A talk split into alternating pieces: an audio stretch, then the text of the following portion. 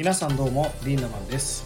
今日のテーマは2020年 M1 マジカルラブリーを考察というテーマでお届けしていきたいと思います。皆さんはね M1 見てますでしょうか？まあ2020年はマジカルラブリーさんが優勝しました。まあ、m 1はお笑い番組なんですが僕はねこの漫才というお笑いだけではなくここからね学ぶべきことがたくさんあるんです。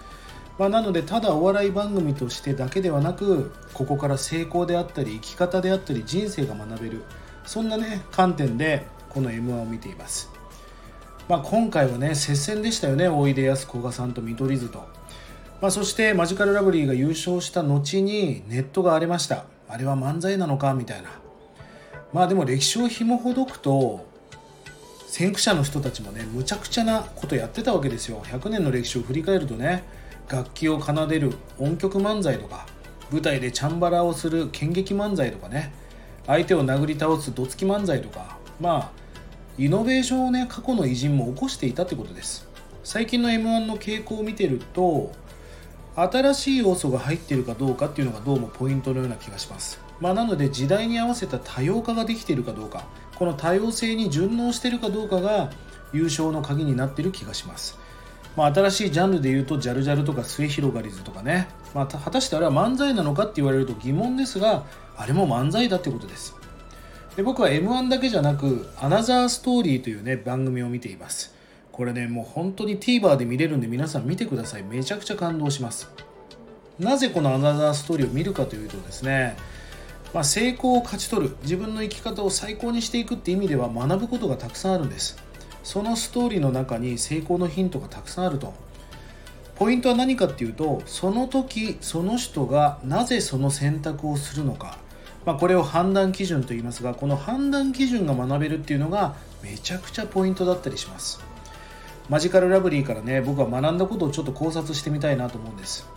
2017年マジカルラブリーは決勝に行きます。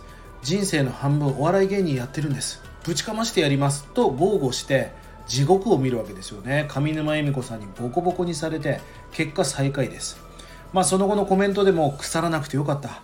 当時楽屋で漫才もうやれないんじゃないかなというコメントも残しています。普通の人はここでメンタルが折れていますよね。でもここからも彼たちはスタイルを貫き通していきます。えー、さらに歴史を紐ほどくとね m 1初挑戦は17年前の2003年に野田さんは16歳で出動出場してるんですね。まあ、当時はガリガリの坊主で、まあ、なんかぶっ飛んでますよ。で注目すべきはねやっぱ当時の彼の目なんですよね。めちゃくちゃギラギラしています。これはね2017年の初決勝でも舞台裏で同じ目をしていたし2020年の舞台裏でも同じ目をしていました。アナザーストーリーってね舞台裏とか出番前が見れるんですが2018年2019年折れずにやってきたわけですよ。心の火が消えることは彼らにはなかったわけです。終わりかけてます人生。そうしたら勝たなきゃ。こんなこと言っていますが普通のメンタルだったら全国放送でボッコボコにされてるからもうやめるかスタイルを変えるかしてますよね。まあ彼たちは目が常に本気で信念を感じますよね、えー、野田クリスタルさんはある意味もう目がいっちゃってるわけですよ。今年のね2020年の m 1でも絶対に勝つ。俺が絶対一番面白いと。よくそんなこと言えるなと思っちゃってましたね。だから決まっちゃってるしでもここが成功のポイントの一つじゃないかなと思うんです。成功者の共通点。若い時に言ってることと今言ってることが同じなんです。まあ孫さんなんかも二十歳の時のスピーチと今のスピーチが言ってる軸は変わらないんでしょうね。まあ彼らの笑いが時代に追いついてきたまあちょっと早かっただけだったんだなっていうのが分かりました。そして後半ねアナザーストーリーではお母さんとの電話のシーンがあります。めちゃくちゃ号泣してるわけですよクリスタルさんが。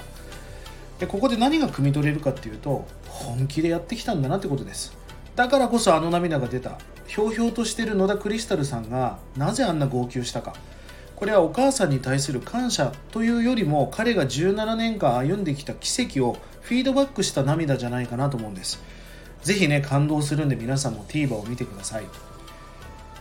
まあ若い時の野田クリスタルさんが信じたことそれを17年間も貫き通して結果を出した。確かに去年の覇者ミルクボーイさんもスタイルを貫き通し続けました。もちろん時代に合わせてイノベーションを起こすってことも重要です。でも軸の部分となるポリシーを変えないってこと重要ですよね。変えないといけないことと変えちゃいけないことがある。つまり時代に合わせて変化して進化させなきゃいけない部分もあるけど自分が信じた道を歩むという信念も貫き通していかなきゃいけない、まあ、この辺りが僕は今回の m 1で非常に学んだことでもあります。ぜひね今日の話を皆さんも人生に役立ててあそして TVer 見てみてください。めちゃくちゃ感動します。最高な人生最高なライフ最高なライフハックをね送っていってください。